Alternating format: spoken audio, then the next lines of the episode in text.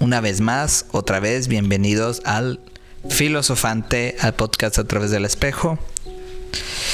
En fin, el día de hoy nos trae un tema en particular, algo que pasó el martes, de hecho. Fue una tragedia reciente, aunque en Estados Unidos siempre pasan este tipo de cosas, ¿no?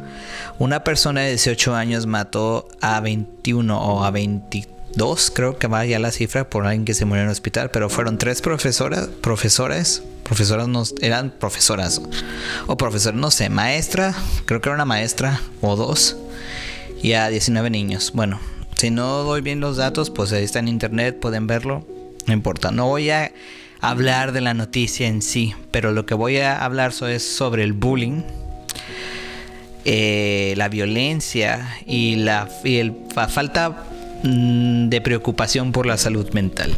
Bueno, voy a comenzar con mi propia historia y obvio voy a dar mi opinión porque ya tengo un criterio para dar mi opinión.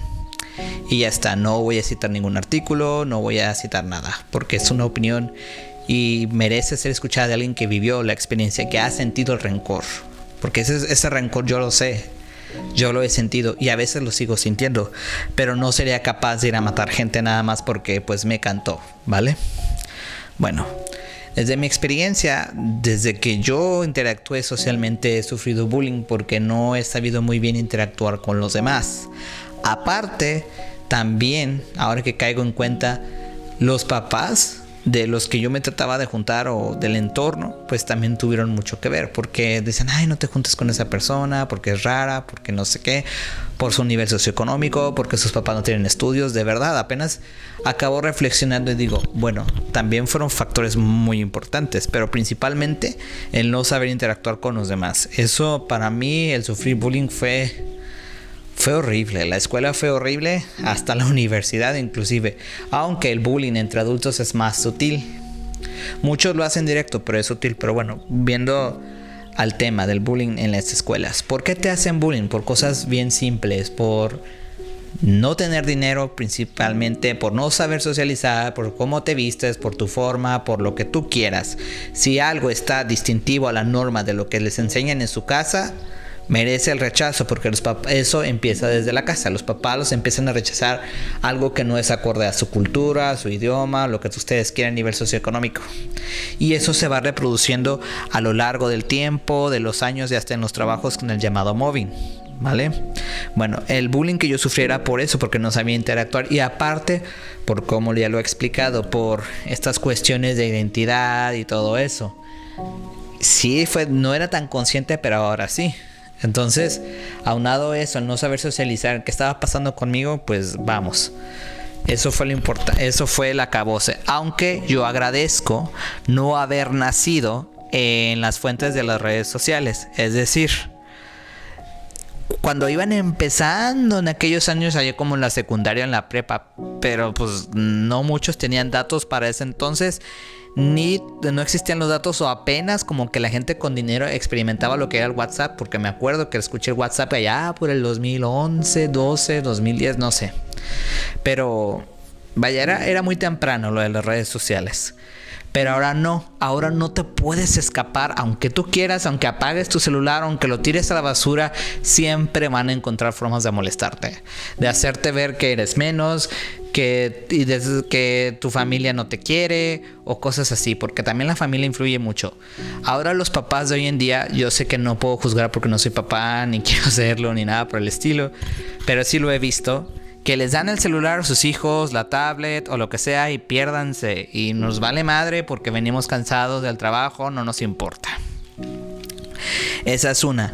Y lo que yo apelo más es la gran indiferencia, porque yo también la viví. Y, las, y ahora es peor que antes. La gran indiferencia y la indolencia de los profesores principalmente de los padres de familia y de los profesores y de aquellos que se supone que son adultos y deben cuidar del infante, del adolescente, de la persona en formación.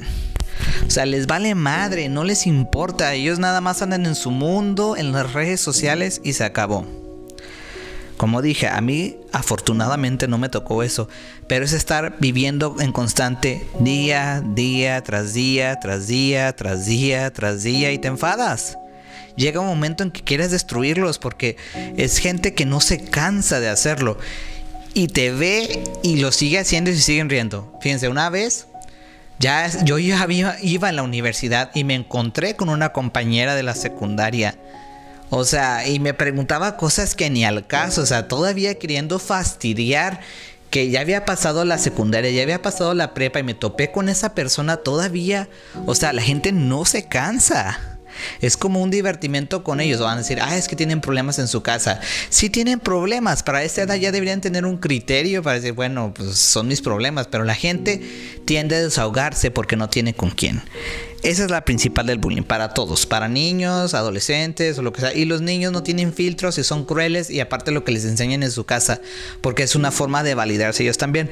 Ahora, ha salido que sí, que tienen violencia, los agresores y demás. ¿Y por qué los demás tienen que pagar por la violencia? Desafortunadamente, como dije antes, no hay cuidado en la salud mental. Les vale madre la salud mental. No les importa. Entonces lo que hizo este chico o este muchacho fue el resultado de una persona que necesitaba ir a terapia, necesitaba acompañamiento, pero nadie se lo dio porque nadie le importó. Simple y sencillamente es esto. Ni a su familia, ni al Estado, ni a nadie. Y así. Ahora, dice, bueno, una vez me dijeron, es que si nos hubieras dicho te hubiéramos ayudado. Para mí iba a ser peor, porque la gente no nada más se queda y toma venganza, porque tú ya protestas y, no, y ya no quieres ser parte de diversión de la persona. Aún me acuerdo, en otras se los recuerdos, tal vez iba un poquito porque voy recordando. Eh, en la prepa me decían los aviones, porque yo entendía en TIC, todavía lo tengo, no sé, de ver hacia arriba por el estrabismo.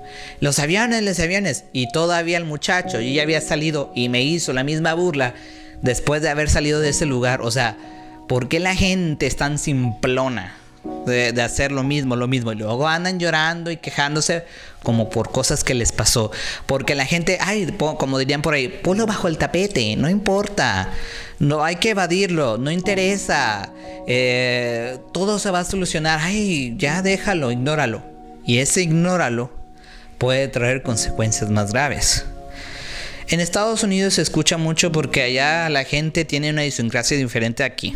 Aquí pues no se ve porque la gente que tiene armas o pistolas o yo qué sé, pues a lo mejor me censuran este video por decir eso, pero bueno, es la que tiene dinero. Aquí no hay mucho de eso, aunque claro, es más fácil porque aquí no hay un protocolo, pero allá se supone que debe haber más cuidado y todo eso, pero de la zona que estamos hablando en concreto es una zona marginada. Clase baja y media baja, gente pobre, gente que no importa. Sí. Yo igual, yo iba a una secundaria pública pues, y privada que fuera, todos los estratos sociales se da, pero bueno, también eso cuenta mucho, porque luego dicen, ah, no importa la conciencia de clase, sí, sí importa, sí importa. Y luego otra, que vengas de una familia que le encanta el labor y la carrera, eso es otra, lo digo en mi caso. O sea, y puedo enumerar sin fin de cosas. También hay personas que han sido bullying toda su vida y tratan de taponearlo lo más que pueden. Porque yo tuve un compañero, tengo un compañero de la secundaria que es de aquí, youtuber muy famoso. Que se voy a no sé si mencionar su nombre, tal vez no, para no darle publicidad. Pero este muchacho, o ese señor ya. Eh, yo me acuerdo que hasta en la universidad me siguió haciendo bullying después de la secundaria. Cuando tenía oportunidad era grosero. O sea, y luego salí diciendo que tenía ansiedad. Sí, güey, pero no tenías por qué desquitarte con alguien más por tu ansiedad, por tus problemas. ¿sí? Nadie tiene la culpa de la vida de nadie. Y todos nos desquitamos con todos, es verdad, pero es una constante. O sea, ¿por qué? ¿Por qué les divierte? ¿Por qué tienen que usar la desahogadera en los demás? Y yo en ningún momento estoy justificando a este muchacho por lo que hizo. No, pues no, ya. Eso fue como lo último, la explosión final. Y ya después andan llorando, que la tragedia, sí, pobres niños, no tenían la culpa. Pero si a ese muchacho lo hubieran contenido antes, no hubiera pasado nada. Pero pues el hubiera no existe, ¿vale? Una, em, también recuerdo que yo en mi frustración traducí un, una, un artículo del bullying supuestamente no del español al inglés y todo por querer poder sacarlo. Porque ahorita ya con el tema de la inclusión, de los derechos y todo este desmadre que hay, Sí, perdón por las palabras altisonantes, pero es opiniología, no es un tema tal cual de investigación, es un blog nada más. Eh, pues para mí no había eso. ¿Saben dónde yo tuve un poco de psicóloga y no lo supe aprovechar y no supe ver en una escuela aquí privada que está aquí, pues en donde vivo? Que sí hubo una psicóloga que más o menos quería indagar. Era la primera psicóloga que tuve, pero pues yo no sabía ver. Era más mi, mi inadaptación social que no lo pude ver. Pero bueno, hubo alguien, por lo menos chiquito, ¿no? En ese entonces. Recorrí psicólogos y demás y ahorita todo el mundo quiere ser sexólogo, pero en mi tiempo pues eso no existía, no había. Y ahorita si tú empiezas a hablar o a dar una opinión distinta o a contradecir algo que está en un discurso que está en redes sociales muy fuerte, eres malo. Pero antes, si tú empezabas a hablar, igual se te echaban todos encima, pero sin el pretexto de inclusión, ahí sí eran más directos. ¿Sí? A lo que voy, o sea, para los que hemos sufrido bullying, yo siento ese rencor de venganza de quererlos destruir. Pero pues no, no me atrevería a hacer eso, como vuelvo y repito pero sí sé que es la frustración de que nadie te comprenda, de que estés solo, de que nadie quiera jugar contigo, todo eso. Y en la universidad ni se diga, los profes, uff, se las dan de catedráticos y se les inflan los cachetes y demás, pero son simples seres humanos. Ya a mí me exhibieron en la universidad, se portaron mal conmigo y yo también procrastiné muchas cosas, pero vamos, parte de culpa sí porque pues no supuestamente no hacía las cosas, pero de todas maneras no tenía por qué haberme evidenciado delante de toda la clase que yo no era como el común denominador. Y el profesor lo hizo y seguía burlándose y seguía divirtiéndose. Este, no voy a dar nombres tampoco. Eh, mm, no sé. En fin. Ay, es que pues ya dije, pero pues ni modo. Estoy en mi derecho de expresarme y demás. Y tengo pruebas. Y hubo un montón de maestros que iban a hacer algo, pero pues nadie hizo nada en ese tiempo del bullying en la universidad. en fin, ¿qué más puedo decir? Es que para mí este tema a mí me duele, pero sí, de parte de las víctimas sí, de hecho sí se me salieron un poquito las lágrimas porque eran criaturas inocentes y no tenía nada que ver, pero también me pongo en el lugar del muchacho, ¿no? Y de mucha gente que, que hace eso, porque llega un momento en que no hayas que hacer. Muchos se suicidan, que podrían decir muchos, ah, eso es lo mejor, ¿no? Porque no daño a nadie pero en este caso él no se decidió suicidar, él decidió matar a gente, quitar su frustración y ya.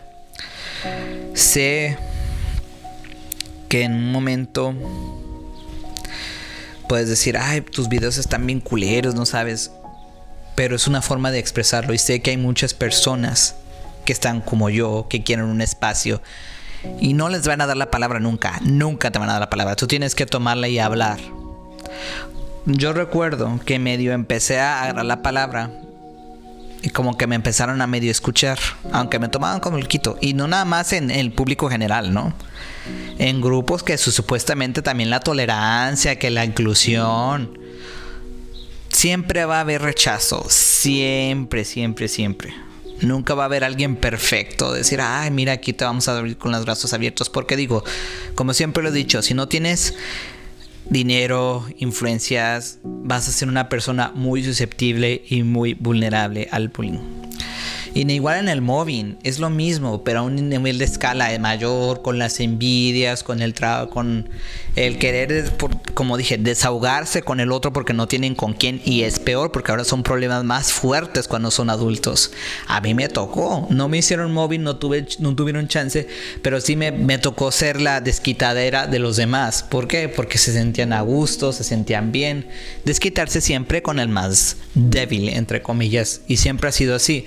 Como el que no dice nada, como el que siempre está callado, como el que no se quiere meter en problemas.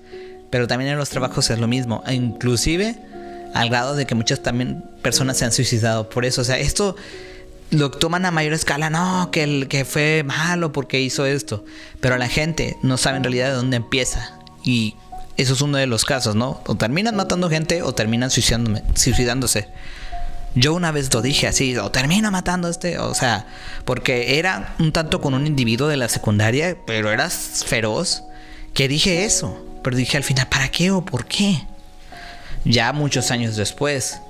Y a mí me duele todavía los temas de bullying porque no es algo que puedas superar del todo siempre. Puedes vivir con eso, pero superarlo y decir, no, es imposible. Y para las personas que han sido bulleadas, mancilladas o maltratadas por su eh, diversidad neurológica, por su identidad de género, por su orientación sexual, por lo que tú quieras, por su nivel socioeconómico, por no tener una familia amorosa también, por no tener un papá, mamá, un tutor.